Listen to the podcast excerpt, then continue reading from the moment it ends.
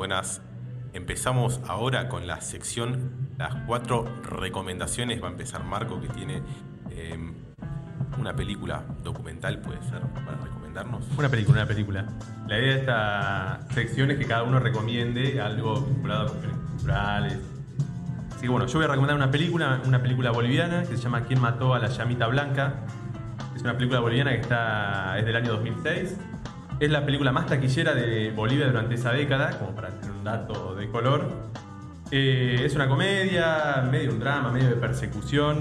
La película trata de una pareja, la que se llama Los, Tortolitos, que bueno, tienen que como tarea llevar, son criminales, tienen que llevar 50 kilogramos de cocaína a la frontera con Brasil, desde La Paz hasta la frontera con Brasil. Y bueno, la, la película trata de todo ese recorrido donde tienen una serie de dificultades, cosas que sortear, pero lo que me parece interesante, para hacerlo como una recomendación también, es que muestra toda la diversidad este, que tiene dentro de Bolivia, dentro de su sociedad, este, paisajística, eh, nada, diferentes componentes, y lo hace también en un momento, este, está habituada, ambientada perdón, en el 2005, entonces donde el racismo es muy fuerte, esto que hablamos recién antes de, de la tanda, y está bueno el final porque hay un mensaje, no voy a contar el final, ¿no? Pero hay un mensaje al final de la película donde dice, bueno, toda esta situación que nosotros vimos en la película está empezando a cambiar con la asunción del primer presidente indígena de Bolivia, que es, bueno, justamente Evo Morales, de quien hablamos hasta hace un par de minutitos. Así que esa es mi recomendación, la película ¿Quién mató a la llamita blanca?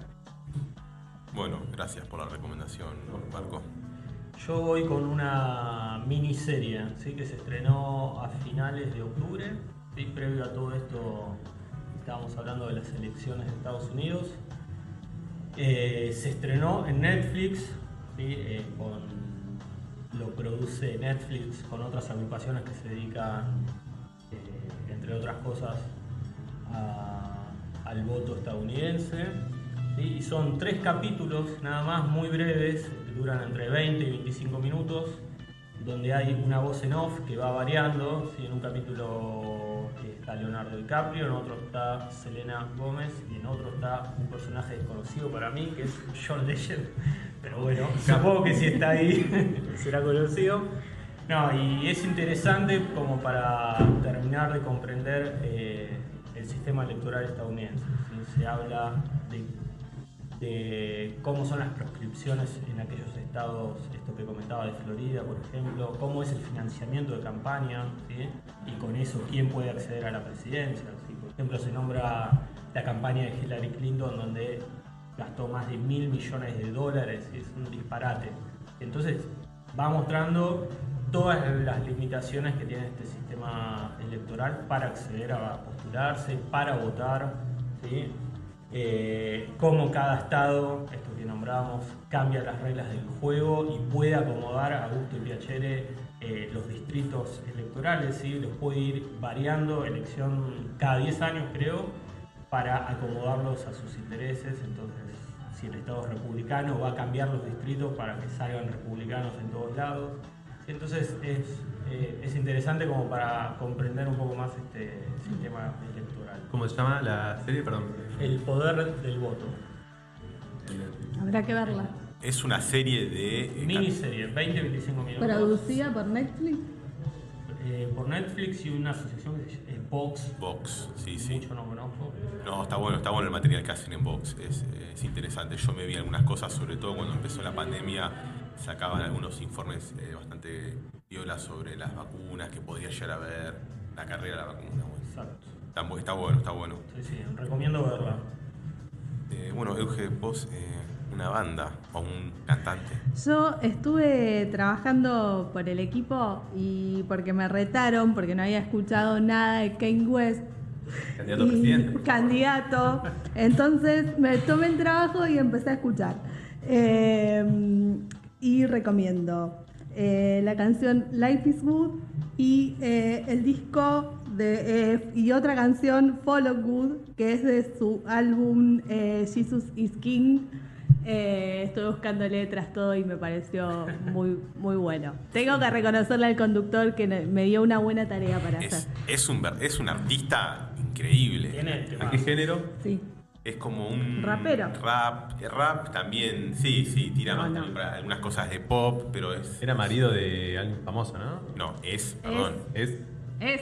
Es el Ah, señoro de la señora Kim Kardashian. Ah, Eh, creo que tiene dos, dos hijos con O ella tres. incluso, o sí, o tres. Ella no podía caer embarazada incluso, pero bueno. Los datos de color. Lo conoció a Kanye y bueno, no Kanye, tenía toda esta, esta data. sí. Y fanático, que sacó más de 100.000 votos en esta elección. sacó un montón de votos. Es Escúchame. 100.000 personas que creyeron férreamente en lo que él decía y en lo que él proponía. ojo, ojo a las próximas elecciones. Está claro que este sistema antidemocrático y proscriptivo no permite que personas como Kanye West suban su, su imagen política. Exactamente. Bueno.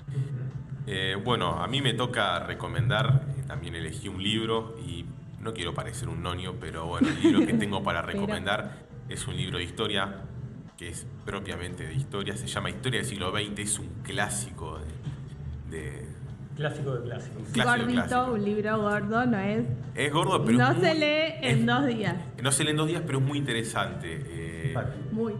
porque puedes agarrar capítulos sueltos si querés. Yo recomiendo dos en particular. Uno que se llama El enemigo común, que bueno, habla sobre la guerra segunda mundial y cómo todos los países se alinearon para destruir un enemigo en común que era el, el fascismo.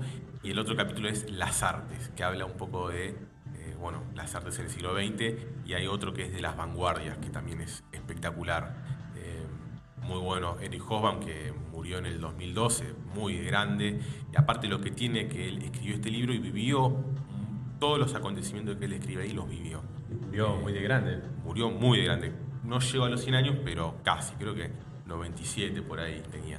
Pero bueno, hago La esa historia en reco- carne viva. Y es accesible además. Es, es- es no muy es un libro de historia que te duerme. No, y él hace, él hace, se posiciona, todo eso está bueno porque también, bueno, te permite ver desde qué postura él está relatándote la historia. Mm. Pero es un libro muy interesante y si no lo querés leer todo, pues, insisto, puedes leer algunos capítulos sueltos, no es que tenés que leer uno atrás del otro para ir entendiendo. O elige tu propia aventura. Elige Claro. tu propia aventura. Yo recomiendo la, la aventura de las vanguardias, las artes y eh, el enemigo común. Los nombres son geniales, me encantan.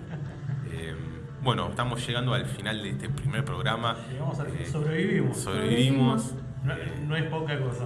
nos sentimos muy cómodos acá en el botellón. Eh, muchísimas gracias por bueno, darnos el espacio y poder eh, hacer este programa.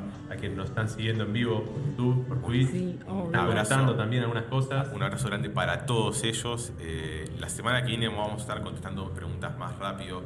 Pasa que bueno, es el primer programa, estamos viendo todavía Estamos cómo manejar algunas cositas. Pero bueno, muchas gracias por estar de otro lado y escucharnos. La operación al pluma. Ahí está. Alma, muchas gracias.